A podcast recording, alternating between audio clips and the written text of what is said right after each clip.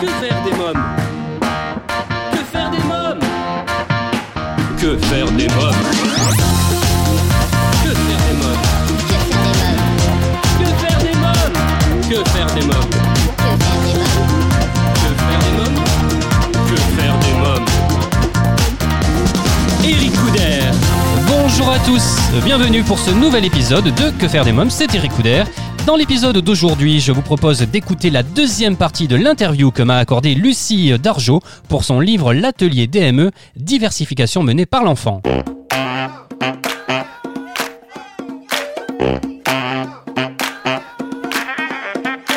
Fait, à partir de deux ans, euh, comme vous dites, hein, l'enfant qui se régalait de, de légumes plus petits va commencer à les bouder. Alors, pas de chance, ça tombe toujours sur les légumes. Et pas de chance, on dit toujours aux parents de leur faire manger des légumes. Donc, c'est c'est pas le, la bonne association. Mais voilà, entre deux ans et euh, 8-10 ans, euh, c'est euh, une phase normale du développement que l'enfant euh, boude certains aliments. Euh, soit des aliments nouveaux, soit des aliments, euh, souvent les, les légumes, mais c'est une phase normale du développement. Et plus on va essayer de les forcer, ou plus on va être en attente qu'ils ingèrent des légumes, plus ça peut les bloquer. Euh, Lucie Dargeau, alors maintenant c'est un conseil pratique euh, aux auditeurs qui nous écoutent. Comment justement conseillez-vous de lire le livre? Est-ce qu'on peut piocher euh, Parce qu'il y a des recettes également qu'on peut faire. Donc comment vous, nous conseillez de découvrir le livre et de lire le livre? Alors euh, moi, je vous conseille de le découvrir dans l'ordre que vous voulez. Euh, moi, la première, j'aime pas commencer à la première page et, euh, et aller dans le sens des, des livres. Donc euh, celui-là, voilà, il y a trois parties. On peut aller piocher des recettes et même si on fait pas la DME ou si le l'enfant a, euh, je sais pas, euh, un an et demi, deux ans, on peut toujours aller piocher des recettes, aller piocher des idées dans cette dernière partie avec euh, des petites pistes pour la néophobie. Euh, si on a un enfant plus petit, ben, on peut aller directement euh, sur comment commencer la DME au début. Enfin voilà, c'est vraiment un guide pratique, hein. donc il faut aller piocher là où on en a besoin et c'est assez bien identifié dans le dans le sommaire. Donc voilà, chaque parent aura son utilisation du, du livre, on va dire. Alors vous êtes maman, justement, est-ce que vous, bien, vous utilisez cette méthode? Alors, je suis maman, j'ai deux filles. Oui. Et pour ma fille aînée, euh, quand j'ai voulu faire la DME, mon conjoint m'a dit Oh là là, mais c'est quoi ce truc Euh, Non, non, c'est hors de question. Euh, elle va s'étouffer, on va lui donner des morceaux. Et là, moi, je comprenais pas, en fait. Je me suis dit Mais pourquoi tant de réticence Et c'est ça qui m'a amené justement à former les parents et à les informer euh, sur euh, comment faire pour les rassurer. Donc, euh, avec ma première, non, mais avec ma deuxième, elle m'a bien aidée parce qu'elle n'a pas voulu avaler une seule purée ou une seule compote. Donc, je pense qu'on était de mèche et en effet, on a fait la, la DME. Vous me parlez justement d'étouffement, ça on retrouve dans le livre. Alors c'est une chose. Alors là je parle pour ma maman qui écoute également, comme elle fait partie des auditeurs, et je sais qu'elle garde souvent ma petite nièce et sa hantise, c'est qu'elle s'étouffe justement. Alors quel conseil vous donnez euh Oui, alors ça, c'est la hantise euh, de, de beaucoup de parents ou de grands-parents, hein, l'étouffement.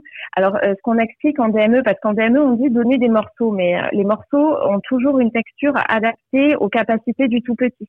Donc, c'est-à-dire que ça va toujours être très fondant au début, parce qu'au début, un bébé écrase entre sa langue et son palais. Hein, donc, ça sera des, morceaux qu'il pourra écraser. Les conseils liés euh, à la prévention de l'étouffement plus généralement, ça sera qu'un bébé soit bien installé. Donc, toujours le dos à 90 euh, de pas l'attacher par les épaules parce que les bébés ont un réflexe nauséeux, c'est-à-dire que si un morceau euh, va trop loin ou est trop dur, ils vont le recracher, ils vont se pencher en avant pour euh, pour le faire sortir, pour inverser la déglutition. Souvent, on a l'impression qu'il s'étouffe, mais non, c'est un réflexe de protection. Donc, c'est important qu'il puisse se dégager vers l'avant et surtout ne pas mettre les mains dans la bouche. Parce que dès qu'on voit un bébé un petit peu galérer, de suite, on lui saute dessus, on lui tape dans le dos, on lui met les mains dans la bouche. Et c'est ça qui est plus à risque d'étouffement, parce qu'on peut déplacer le morceau. Donc, bien l'installer, euh, donner des morceaux euh, adaptés. Et, et pour rebondir sur les morceaux, même quand c'est une diversification cla- dite classique, hein, en purée ou en compote, on Ouais. n'attend pas d'avoir les dents pour donner des morceaux. Euh, c'est important de donner des, des morceaux, euh, on va dire, entre euh, 8, et, euh, 8 et 10 mois. Alors l'apprentissage du goût ne s'arrête pas à la première bougie. Qu'est-ce qui se passe après euh, la DME Comme tous les bébés euh, euh, qui font une diversification, hein, donc ils sont passés du lait à la table des euh, à la table familiale, hein, donc ils vont manger euh, comme les parents. Et euh, c'est important de se dire que la découverte des aliments, en effet, ce n'est pas que pendant cette phase de diversification.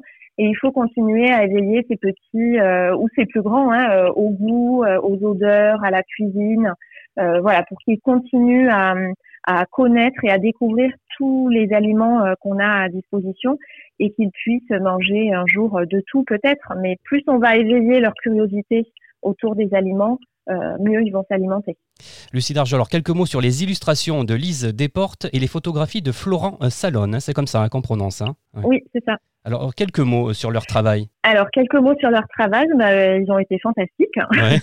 euh, donc Lise, en fait, le, travail qu'on a fait avec Lise, c'était euh, d'illustrer de façon humoristique en fait chaque chaque partie et de reprendre un peu les idées reçues qu'on peut avoir sur le sujet.